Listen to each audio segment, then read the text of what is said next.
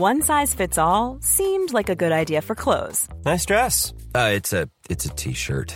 Until you tried it on. Same goes for your healthcare.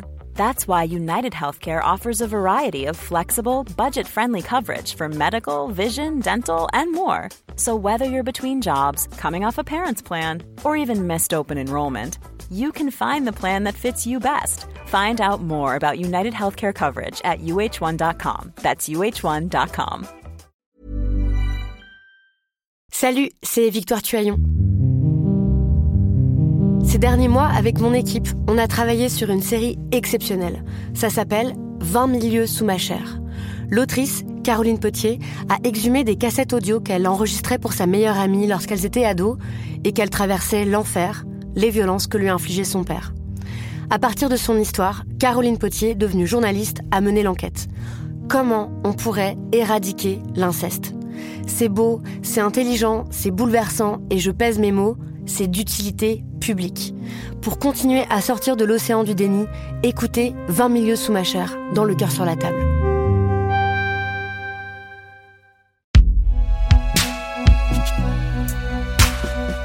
Un podcast Binge Audio. «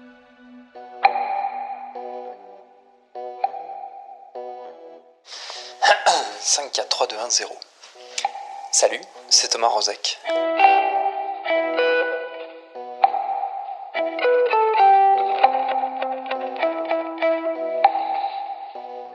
Alors, par où commencer?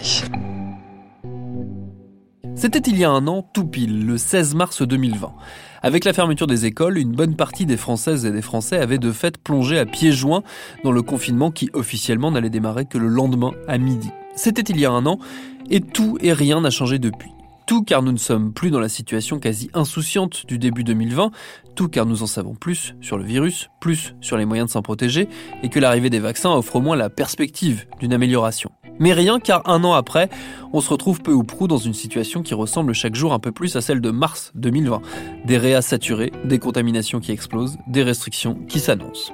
Pour autant, plus jamais nous ne vivrons sans doute l'étrange stupeur qui l'an dernier nous saisissait toutes et tous. À cette époque, pendant les premières semaines du confinement, nous avions décidé ici de documenter cette bizarrerie sous toutes ses formes, dans le personnel, dans le professionnel, dans l'intime et dans le commun.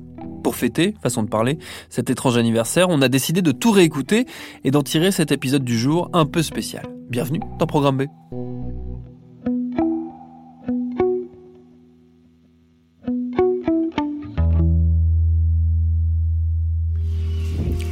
On est dimanche 15 mars. Il est 19h14. J'ai l'impression d'assister à une euh, fin de journée de printemps normale.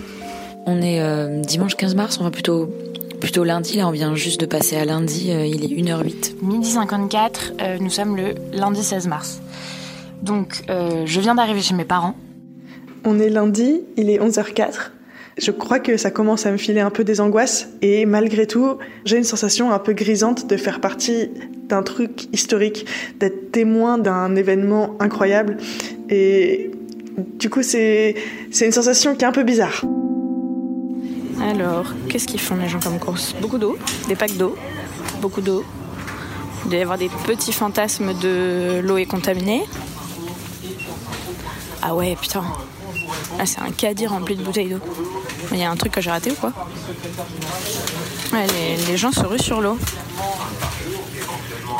Bon, clairement, dans les yeux des gens, c'est euh, l'inquiétude. Euh, je viens d'aller faire les courses. J'y suis allé avec des gants en plastique et des gants en latex. Je me suis dit quand même c'est un peu exagéré. Puis euh, en fait, bah, dans la rue, il y a plein de gens qui ont des gants, qui ont des masques, qui mettent leur écharpe sur, euh, leur nez. Euh, globalement, les gens se, défient un peu du regard. Et puis, quand je suis arrivé à la caisse, le caissier avait pas de gants. Il a vu que j'avais des gants, il a mis des gants. Donc, je pense qu'il a, il a eu peur, je sais pas, quelque chose.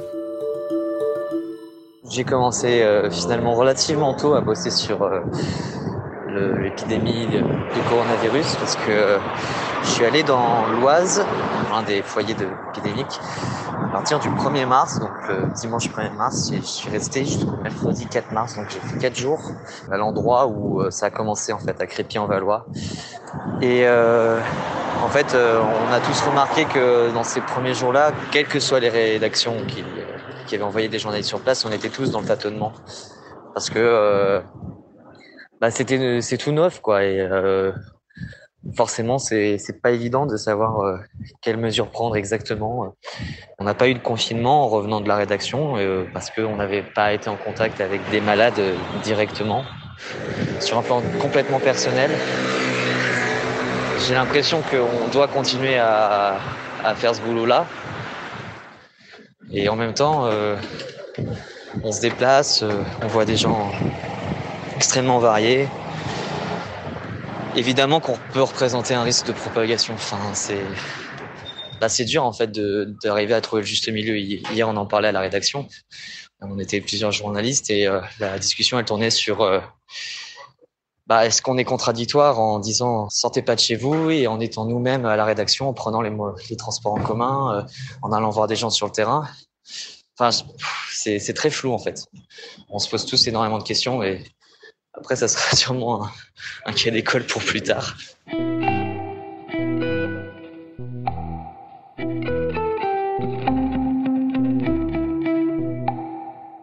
Alors moi personnellement, euh, je vis très très mal.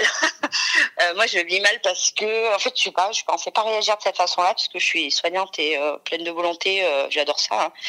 Mais là je m'aperçois que je deviens pas égoïste, mais enfin comment vous dire j'ai peur pour moi en fait. J'arrive même plus à avant. Euh, je m'occupais que des autres. Je prenais soin tout le temps des autres, jamais de moi en fait. Et là, je commence à. Mais ça fait deux trois jours que je vis très mal. Quoi. Là, on vient de perdre une dame euh, du Corona. Les visites sont complètement interdites. La personne, une fois décédée, euh, n'a pas ses soins mortuaires. Elle est mise en sac. Elle est mise en bière. Excusez-moi, j'ai encore la larme à l'œil. Et, euh, et, enfin, vous mourrez seul et puis on vous met dans un sac dans une bière, vous le voyez plus, enfin la famille ne voit plus son défunt, enfin la personne qu'elle vient de perdre quoi. On a un chef de service qui est très à l'écoute et qui, là pour l'instant, euh, au niveau matériel et tout ça, on n'a pas de crainte, ça discute bien. Là, on a des infirmières hygiénistes qui sont qui essayent de cadrer euh, tous les protocoles parce que forcément on n'est pas prêt. Là tout à l'heure on a reçu un patient, on était un petit peu oula alors attends c'est pas comme ça, c'est comme ça. Il faut bien rester. Voilà, c'est en train de se mettre en place. Les prochains euh, sera voilà, ça, sera, ça, ça deviendra une euh, comment? Ça deviendra une habitude. Ouais. Voilà. On est du médical, on aime notre métier, c'est ce qui va nous aider aussi. Mais là, on commence à se battre pour essayer de faire euh, revaloriser un petit peu notre métier. Peut-être que l'épidémie va nous servir, malheureusement, on espère, et quoique, j'en suis pas convaincue. Ah ouais non mais moi le, héros ça m'intéresse pas du tout quoi. D'autant plus que là on, on, nous traite tous de héros mais c'est là où on se sent encore moins héros. Enfin on nous enlève les aides de plus en plus. On n'est pas considéré. Moi ça fait huit ans que je suis à l'hôpital, euh, je suis toujours pas titularisée par exemple. Je touche 1100 euros par mois. Et en fait, euh, là, on nous dit, euh, vous êtes des héros. Enfin, on est des héros de rien, c'est qu'on n'a pas le droit de faire grève. On a, là, on va être en plein blanc, on va être d'astreinte. Euh, oui, on le sait quand on fait ce métier qu'il risque d'arriver euh, des choses comme ça, mais enfin, voilà, on est de la merde. Du coup, moi, je travaille en grande surface. Je suis employée de rayon, donc je mets en rayon les produits euh, que l'on reçoit pour que les clients puissent les acheter. Et euh, dernièrement, donc avec le Covid-19, c'est un peu la cohue euh, dans les magasins, dans les très grands magasins, mais dans les tout petits aussi. Et ça commence déjà par des gestes basiques, donc des clients qui nous touchent, qui nous parlent très près. À côté de ça, nos employeurs ne nous fournissent pas de protection, donc on n'a pas de gants, pas de masque. Ce qui est très en vogue en ce moment, c'est de mettre du plexiglas devant les caisses, ce qui n'est pas une protection, une vraie protection en soi. Là encore ce matin, je suis allée au travail, c'est pas possible de voir 50 personnes dans le magasin. Je veux dire, soit vous faites des grosses courses d'un coup pour au moins une semaine. Juste ça, on vous dit pas de pas venir pendant un mois mais au moins une semaine. Comme ça, ça, tourne régulièrement et euh, on se retrouve pas à 100 dans un magasin qui fait euh, 400 mètres carrés. Quoi. C'est incroyable, vraiment.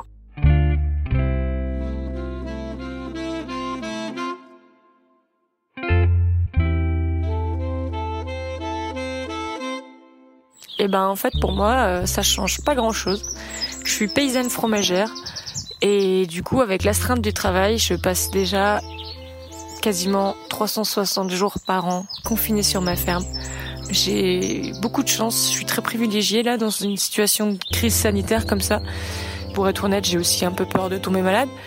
Parce que si je tombe malade, bah, je peux pas rester au lit. Il faut que je me lève, il faut que j'aille bosser, il faut que j'aille m'occuper des brebis.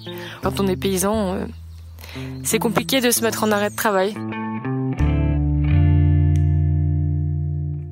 Maman, tu peux m'aider? Et tu, tu me demandes quoi des fois? Quand tu m'appelles, tu me dis quoi? Est-ce que tu sais que tu me déranges quand je travaille, quand tu m'appelles? Oui, Mais tu le fais quand même. oui, Pourquoi? Parce que je voulais te dire quelque chose. Parce que ça t'embête de me voir travailler? Oui. Pendant les jours d'école, je me réveille à 7h55, comme d'habitude. Je me prépare, je prends le petit déjeuner à 8h30, je fais mes devoirs.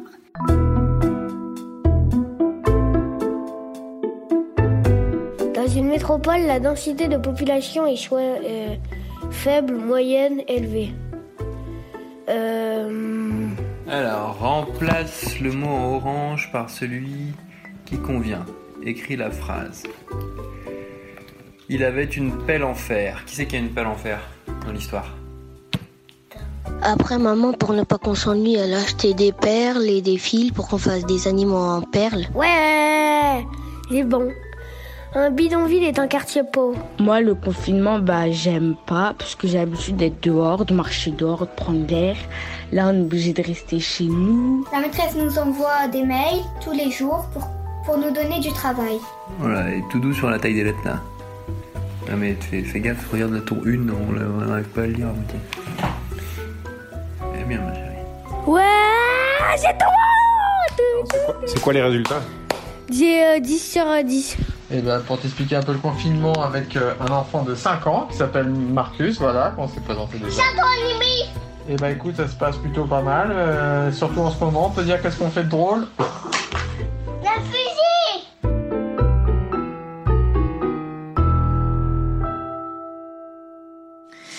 Moi, je suis euh, étudiante en alternance et euh, j'étudie dans une ville et je travaille dans une autre. Et dans la ville où je travaille, j'ai pas fait installer internet parce que bah j'y suis moins souvent et que c'est un appartement que je vais pas avoir pour très longtemps, juste pendant un an. Et puis surtout, comme je travaille euh, au travail, j'ai accès à internet. Sauf que là, du coup, je suis confinée dans l'appartement de la ville où je travaille, celui où il n'y a pas internet. C'est un appartement qui est dans une grande maison bourgeoise avec euh, un grand jardin. On est sept appartements dans cette maison et on a un, donc un jardin euh, où on fait un potager euh, partagé qui s'appelle le potager Pachamama. Les valeurs de la maison, c'est solidarité, bobo écolo, on mange des graines. Et du coup, comme j'ai pas internet et que je suis confinée ici et que d'ici 10 jours, il va falloir que je commence à télétravailler, j'ai demandé à mes voisins s'ils voulaient bien partager leur wifi avec moi.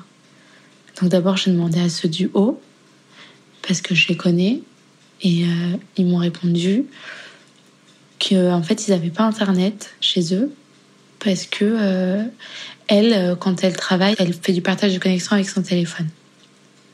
Je l'ai pas précisé, mais je capte. On est sept appartements et je capte beaucoup de réseaux Wi-Fi ici. Après, j'ai demandé à, mon voisin d'à côté, celui que je connais le plus. Il a commencé à m'expliquer qu'en fait, euh, il allume pas euh, la Wi-Fi, euh, pas tout le temps en tout cas, parce que voilà, enfin, il l'allume pas, mais il va la rallumer pour moi, et que le réseau, il s'appelle Bbox E.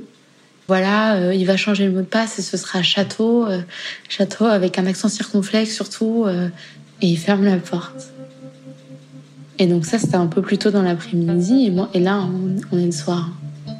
Et du coup, depuis, bah, il n'y a pas de réseau qui s'appelle Bbox E. Je crois qu'en fait, il veut pas que je me connecte. Donc du coup, bah, j'ai pas internet parce que mes voisins, ils veulent pas me prêter leur wifi. Je sais pas de quoi ils ont peur.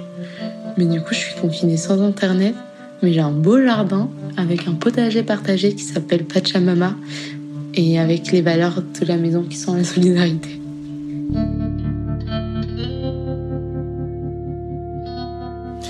Alors il y a un truc qui a plutôt occupé une grosse partie de la soirée euh, d'hier, c'était de, me prendre la tête avec mon père. Voilà, sur un point de vue politique, sur un truc genre le, classique, hein, le, le, repas du dimanche un peu arrosé. Bah pareil, sauf que là c'est tous les soirs. Donc euh, voilà, ça va être long 15 jours. Ma relation avec mon frère, elle se passe très très mal à la maison. Et euh, mon frère ne respecte pas les règles du gouvernement parce qu'il ne les accepte pas.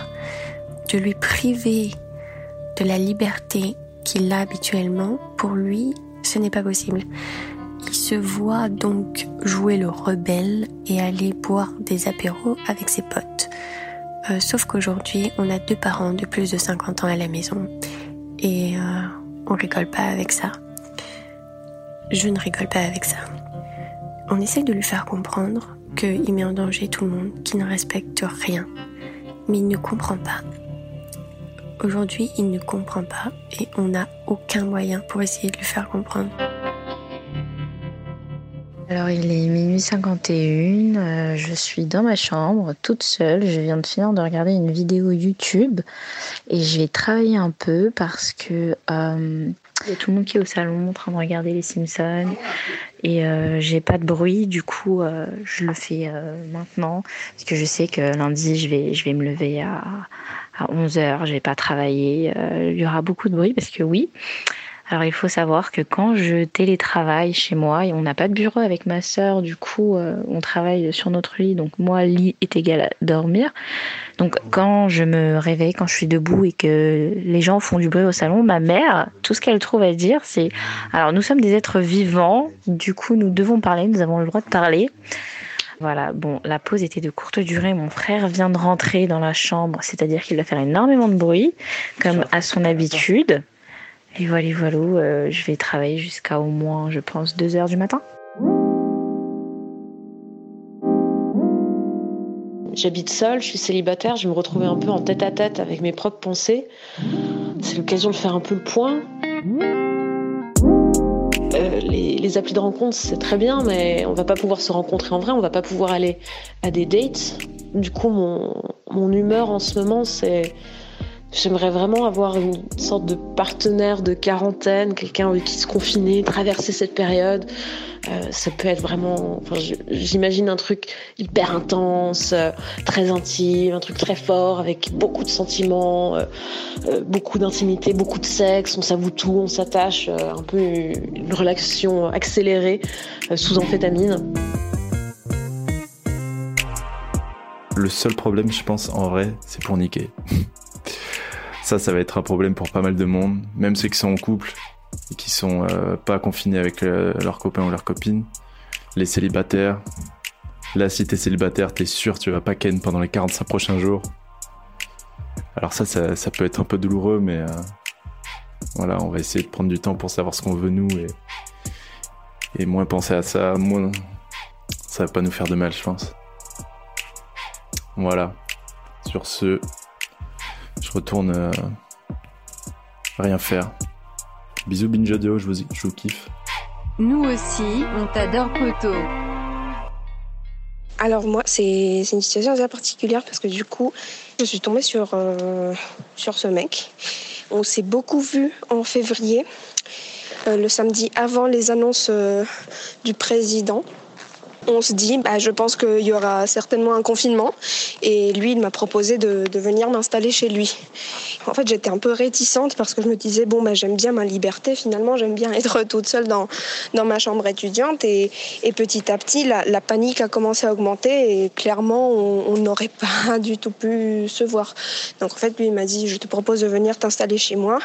Donc, euh, j'y ai pensé deux secondes. Et après, je me suis dit, bah, go go et le juste au moment où je partais faire mes valises chez moi, j'ai commencé à sentir la panique monter. Je me suis dit en fait je, ne panique pas quand je suis accompagnée. Donc clairement je préfère me confiner avec quelqu'un même si ce mec ça fait un mois et demi que je le connais qu'on s'entend super bien. Mais euh, voilà qui sait tu vois ça les choses vont très très vite. Donc en fait on se pose souvent la question de qu'est-ce que ça veut dire ce confinement si finalement?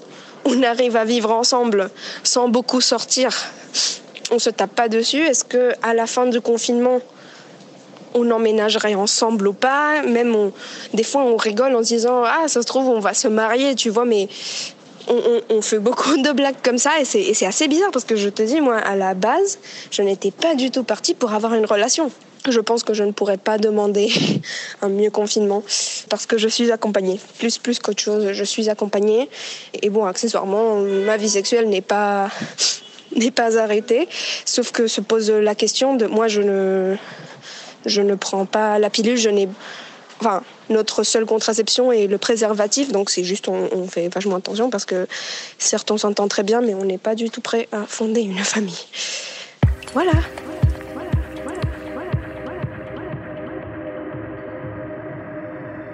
Je suis confinée en région parisienne, dans le Val-de-Marne. Je suis actuellement bah, avec mon conjoint et mon bébé. C'est mon premier, mon premier enfant, c'est ma première petite fille. Le 19 mars 2020, deux jours après le début officiel du confinement, Meggy accouche d'une petite fille. Jeudi 19, j'ai accouché dans, dans, une maternité, euh, dans une hôpital privée. Donc j'avais pas le, on va dire la pression d'un très gros hôpital de la PHP où euh, déjà certains étaient déjà euh, bien bien pleins à cause du Covid. Donc euh, j'avais déjà ça en, en, moins géré à traiter pour, mon, pour mon niveau de stress, on va dire. Donc moi j'ai eu la chance puisque le lendemain j'ai eu pu assister à l'accouchement, enfin rester avec moi pendant tout le temps du travail qui allait quand même durer 12 heures et rester deux heures après la naissance de, mon bébé. Mais ensuite, et, quand je devais retourner en chambre, il a dû partir et jusqu'à ce que je sorte de la maternité, quatre jours plus tard. Ensuite, on m'a dit que à partir du lendemain de mon accouchement, ben, les pères n'étaient plus admis, donc euh, les prochains qui devaient accoucher, ben, ils allaient accoucher sans son conjoint. Ma famille ne pouvait pas venir me voir, quoi. Alors du coup, j'ai fait, on a fait des milliards de photos euh, pour euh, satisfaire à peu près toute la famille et des petites euh, vidéos d'elle à ses premiers instants. On a envoyé tout ça sur les réseaux sociaux et puis pour annoncer la nouvelle. Donc du coup, tout le monde a eu cette petite de photos et de vidéos à, peu près une à deux fois par jour pendant toute la durée de, de mon séjour. Donc voilà, c'est comment ça s'est passé. Bon, week-end pas hyper intéressant, mais en même temps, je pense que c'est un peu le cas de tout le monde. Alors moi, j'ai littéralement passé mon week-end à lire et juste à lire. Et ça m'était pas arrivé depuis vraiment super longtemps. Je crois que ça m'était pas arrivé depuis que j'étais enfant de prendre un bouquin et juste de le dévorer en fait, de tourner toutes les pages et de pas pouvoir m'arrêter et de m'endormir dessus pendant la sieste et de m'endormir le soir dessus littéralement. Autant j'ai hyper bien vécu ma première semaine, autant je pense que vendredi j'ai vraiment compris que ça allait durer longtemps. Mon week-end a été euh, un peu en dents Dans ma tête, on est passé de bon deux semaines ou plus à un mois ou plus. Premier week-end de quarantaine, premier week-end où je sors pas. Ça fait. C'est très étrange de dormir 11 heures par nuit. On sait plus ce que ça fait. Je me suis levée assez tard parce que, en fait, je me suis dit, mais à quoi bon me lever? Puisque ça voudrait dire qu'il faudrait que je cherche quelque chose à faire pour remplir ma journée. Je me suis fait une petite euh, boule à zéro comme Barthez en 98. C'était un rêve d'enfant. Donc voilà, donc c'était un peu le week-end de la déprime. Et ce qui m'a sauvé le week-end, c'était quand même dimanche de faire euh, des appels et des Skype avec tout le monde, notamment avec ma famille. C'était un bon week-end et là, euh, on continue du coup reprise du télétravail. Et euh, bon courage à tout le monde.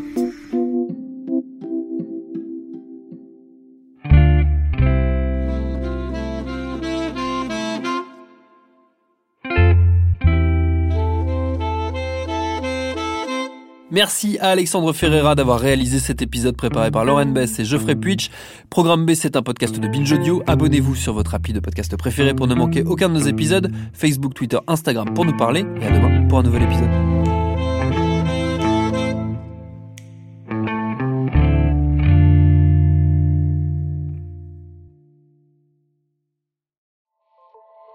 Salut, c'est Sinamir du podcast L'Affaire.